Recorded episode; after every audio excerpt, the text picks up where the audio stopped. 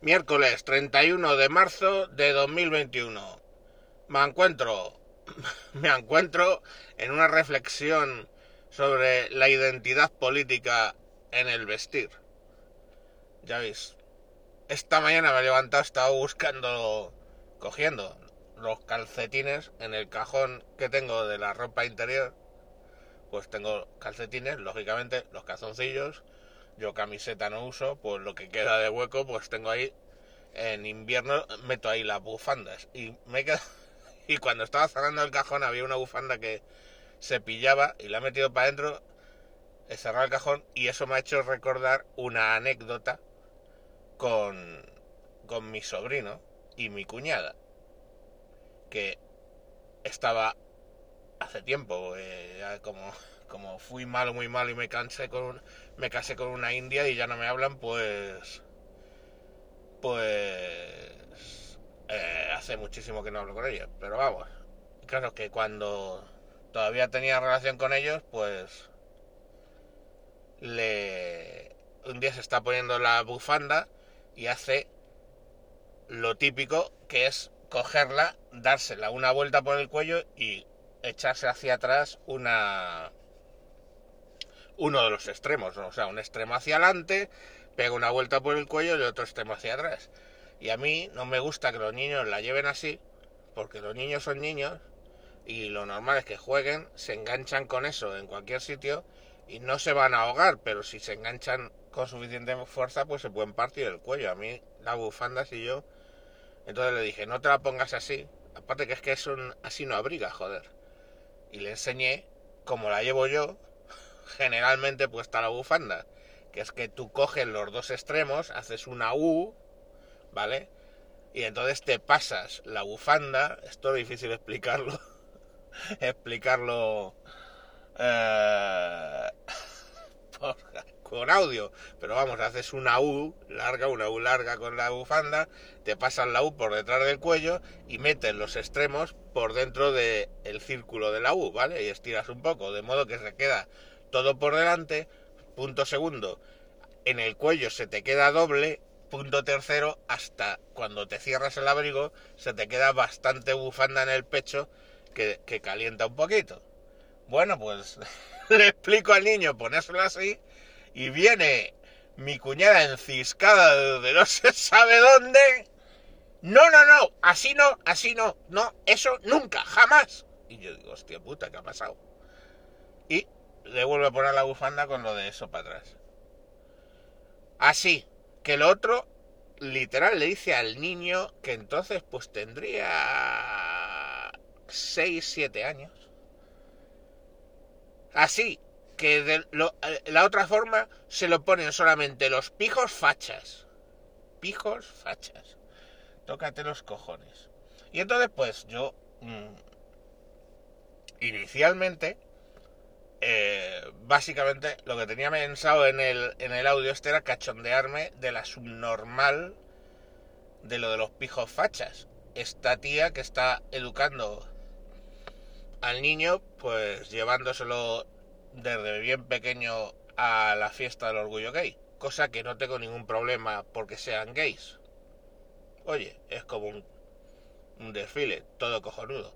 El problema es que yo no sé si habéis estado en alguna ocasión, digamos que el contenido sexual no es el adecuado, no porque sean entre hombres o entre mujeres, sino en general, a lo mejor no es el más adecuado, porque no es que se dediquen a pasear reivindicativamente, es que de vez en cuando hay gente que yo entiendo que incluso conozco caso porque lo he hablado eh, que no les hace ninguna gracia a los a, muchos homosexuales ese tipo de, cuestiones pues eh, en plena calle simular eh, felaciones o simular sexo ir vestidos con una cinta de cuero y simular ahí el numerito cosa que, disculparme, llamarme antiguo polla vieja, pero no creo que sea una cosa para que críos pequeños lo tengan que, lo, lo vean, ¿entendéis?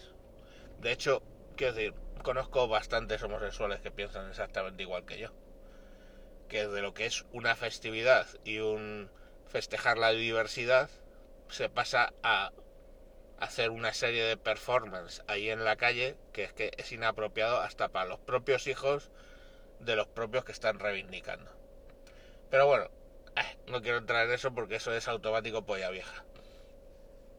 Lo que quiero reflexionar es sobre el hecho de que efectivamente muchas cosas de vestir últimamente significan cosas. Y esto no es nuevo, o sea, lo de que ahora eh, si llevas chaleco, esto sido un poco con guateado, debajo de la chaqueta eres un facha, o de si te pones la bufanda de determinada manera es un facha, podéis pensar que viene de la tontería del siglo XXI y toda esta mierda que nos está tocado vivir.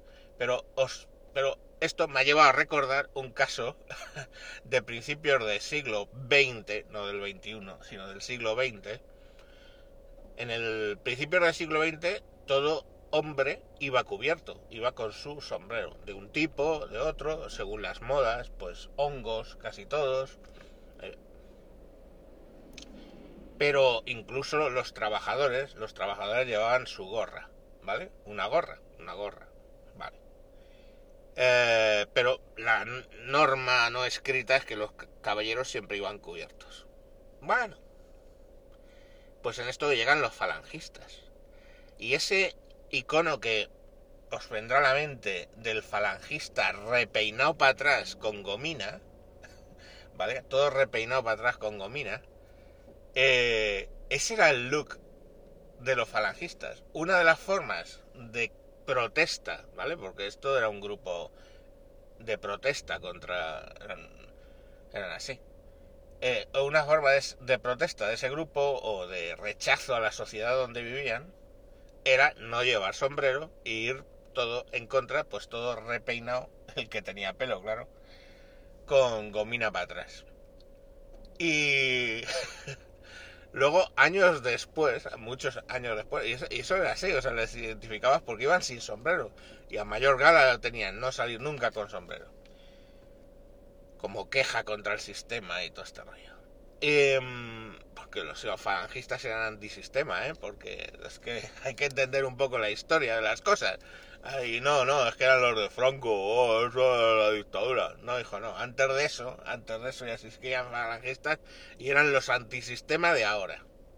Pero bueno, ¿para qué os voy a seguir contando cosas que es que eh, algunos ni os vais a creer y otros directamente las vais a tener que buscar en Google. Pero bueno, que el caso es que eran, eran así. Pero luego, curiosamente, en los 90, 90 o así, volvió a coincidir, a coincidir la... Eh, no, finales de los 80, principios de los 90, volvió a salir la moda de las de la gomina y el pelo para atrás. Pero bueno, yo qué sé. Y también, curiosamente, dentro de lo que era a lo mejor, pues gente de pudiente, vamos. Eh, los que... la, la, epidemia de Borjas que hubo en aquella época, ¿va? El Borjamari, la, la a ver, los cómicos hacen broma de la realidad. Entonces, todo, aquello que sacó eh, Santiago Segura de Borja Mari y todo ese rollo era una crítica razonada ¿no? y razonable de un segmento de la población. Entonces, al final es que es así. O sea, probablemente la forma de vestir marca. en algunos casos la ideología política. Yo es que esas cosas, sinceramente, no les presto atención muchas veces me pongo tirantes cuando estoy adelgazando porque es que si no los pantalones se me caen con cinturón o sin ellos. Entonces pues ahora voy con mis tirantes como un campeón y no sé ya porque mis tirantes los que más uso son rojo. No sé exactamente si eso al final es de izquierdas o de derechas y con tirantes. Con tirantes decididamente probablemente la gente piensa querer de derechas pero son rojos, me cago en la puta. Entonces no sé muy bien. Creo que es otra cosa en lo que soy ecléctico, no solo en la música, sino que. ecléctico por un lado, porque me gustan cosas de muchos, de muchos orígenes, pero también poco ortodoxo, con lo cual otra otra herejía más. Voy de herejía en herejía. La religiosa y luego el vestir. En fin, pues nada, el herético Ordeja. Mañana más. Adiós.